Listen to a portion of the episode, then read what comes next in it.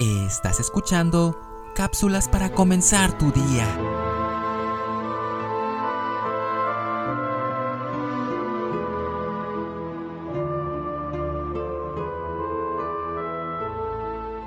Una de las principales causas por las que llegan problemas a nuestras vidas con otras personas es porque no sabemos controlar nuestros enojos. La ira siempre nos va a llevar a cometer errores que cuando reaccionamos nos damos cuenta de ellos, pero en muchas ocasiones ya es demasiado tarde. Actualmente, una gran cantidad de divorcios que se han generado es por un momento de enojo. Las emociones se salen de control y proporción.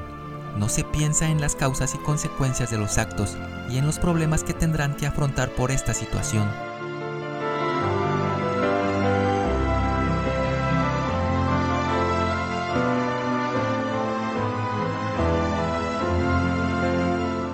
La palabra de Dios dice, la blanda respuesta quita la ira, mas la palabra áspera hace subir el furor.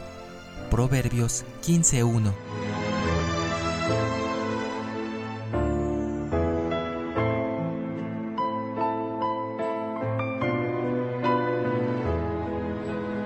Las escrituras nos dicen que la ira es algo que debemos desechar. El apóstol Pablo nos recomienda hacer morir lo terrenal. Debemos vestirnos como escogidos de Dios.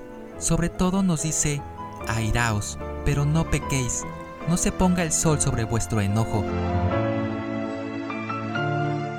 Hagamos esto y veremos cómo cambiará el panorama. Será imposible no enojarnos, pero este enojo no nos hará pecar. Pidamos a Dios en oración que nos ayude a desechar la ira. Si nos enojamos, que no le demos lugar al pecado, sino que Dios sea en nosotros.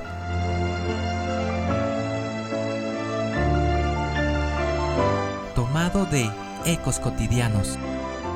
Soy Moisés Nava. Que tengas un excelente día.